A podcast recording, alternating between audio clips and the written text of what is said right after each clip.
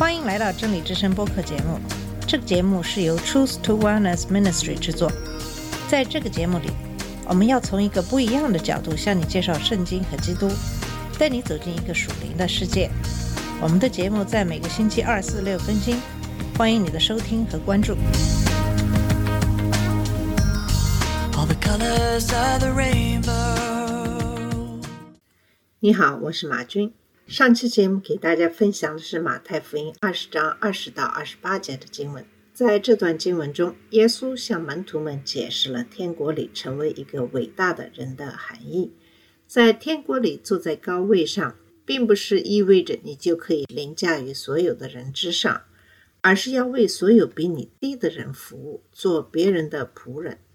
那么今天这期节目给大家分享马太福音二十章二十九到三十四节的经文。在对观福音中的另外两本书中，这段经文也有非常相似的描述，也就是马可福音十章四十六到五十二节，路加福音十八章三十五到四十三节。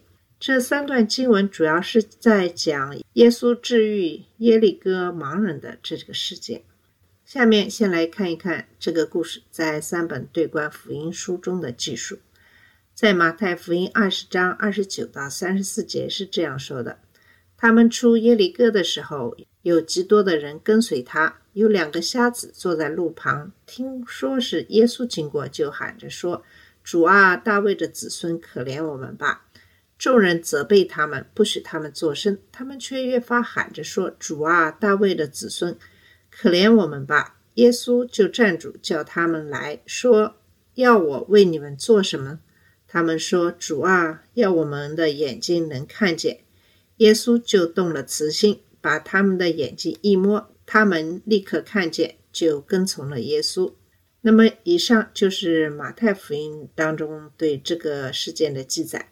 在马可福音十章四十六到五十二节是这么说的：到了耶利哥，耶稣同门徒并许多人出耶利哥的时候，有一个讨饭的瞎子，是低买的儿子巴迪买，坐在旁边。他听见是拿撒勒的耶稣，就喊着说：“大卫的子孙耶稣啊，可怜我吧！”有许多人责备他，不许他作声，他却越发大声喊着说：“大卫的子孙呐、可怜我吧！”耶稣就站住说：“叫过他来。”他们就叫那瞎子，对他说：“放心起来，他叫你了。”瞎子就丢下衣服，跳起来，走到耶稣那里。耶稣说：“要我为你做什么？”瞎子说：“拉布尼，我要能看见。”耶稣说：“你去吧，你的信救了你的。”瞎子立刻看见了，就在路上跟随耶稣。以上是马可福音当中对这个事件的记载。下面来看一看路加福音十八章三十五到四十三节是怎么说的。耶稣快到耶利哥的时候，有一个瞎子坐在路边乞讨。他听见人群经过那里，就问到底是什么事。有人告诉他，拿撒勒人耶稣经过这里，他就呼喊说：“耶稣啊，大卫的后裔，可怜我吧！”走在前头的人就责备他，要他安静。可是他却更加大声呼叫：“大卫的后裔，可怜我吧！”耶稣就停住，吩咐把他带到他面前来。那人走近了，耶稣就问他：“你要我为你做什么呢？”他说：“主啊，我要重见光明。”耶稣对他说：“你重见光明吧，你的信救了你。”他立刻重见光明，于是跟随耶稣一路上荣耀神，民众都看到就赞美神。以上就是这个故事在三本对观福音书中的记述。这个故事发生的背景就是耶稣一直在稳步向耶路撒冷行进，在那里，正如他反复告诉他的门徒那样，人子要交给祭司长和文士，他们要定他的死罪，要把他交给外邦人讥笑鞭打，定死他。第三天，他要复活。耶稣从加利利走向耶路撒冷已经有一段时间了，他一直在沿途向人们传道。他的计划是要在耶路撒冷过逾越节。他和门徒们现在已经从皮里亚渡过了约旦河。当耶稣经过不同的地区时，会有更多的人开始跟随他。此外，道路上到处都是其他朝圣者，他们正在前往耶路撒冷参加逾越节。当他们发现耶稣在附近时，他们也加入了跟随他的人群。所以，有很多人围着耶稣，跟随耶稣，他们很高兴，很有节日的气氛，因为逾越节是一个欢快的节日。他们从耶利哥出去的时候，有一大群人跟着他。有两个瞎子坐在路边，听见耶稣经过，就喊着说：“主啊，大卫的儿子，可怜我们吧！”在这里，你可能会读到一些有关对圣经的批评的一些论点，说圣经中的记载并不是非常一致的。比如马太福音中说有两个瞎子，可是马可福音和路加福音中说只有一个瞎子。同时，在马太福音书中说这件事发生在他们出耶利哥的时候，可是路加福音却说这件事发生在他们快到耶利哥的时候。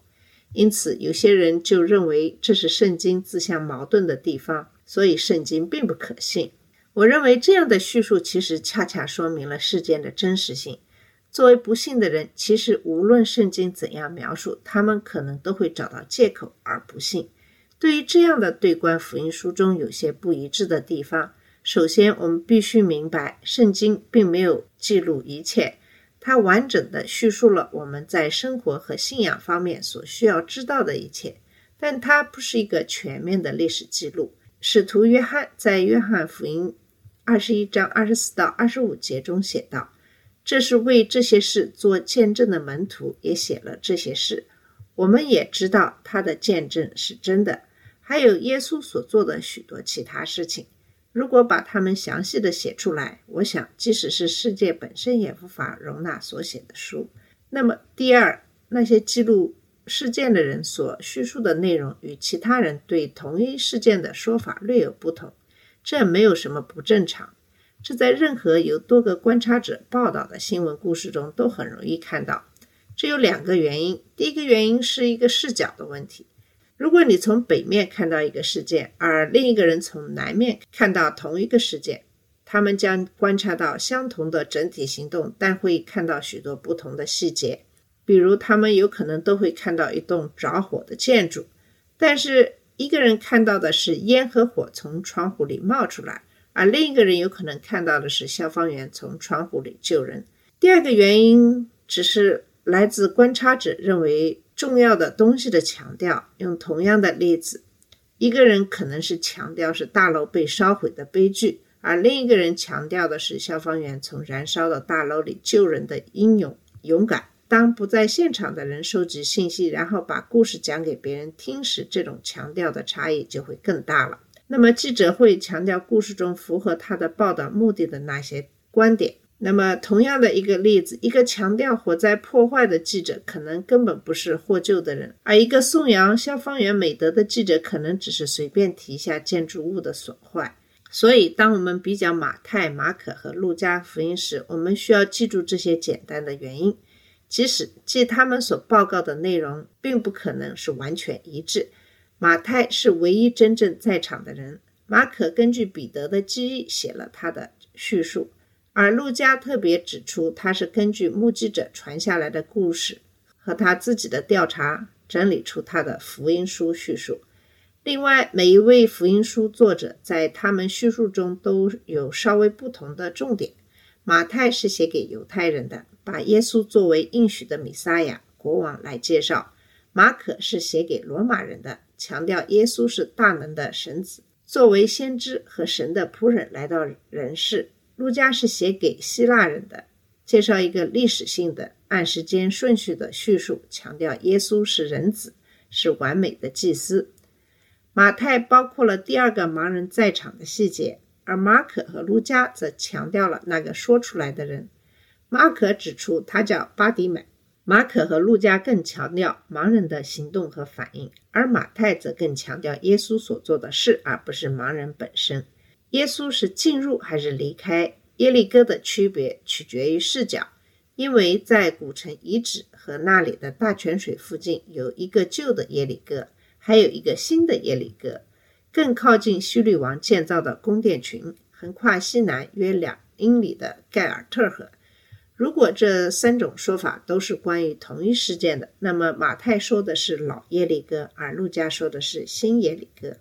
马可也会把它归为进入旧耶利哥并离开它。我认为这有可能就是为什么两本福音书会有一些不同的记载。还有一种可能性是，记录的医治事件不止一个，该地区可能会有很多的盲人。失明在古代世界是非常常见的，在不发达国家仍然如此。人们因事故或战伤而失明，而且有几种感染可以使孩子一出生就失明。盲人也吸引到耶利哥，因为那里生长着一种香脂树，可以用来做药。盲人会去耶利哥，希望能得到治愈。巴蒂买被治好后，他可以很容易地把他的盲人朋友安排在一个可以见到耶稣并被治好的地方。当有人声称圣经是矛盾的或没有报告真相时，我们就要非常的小心。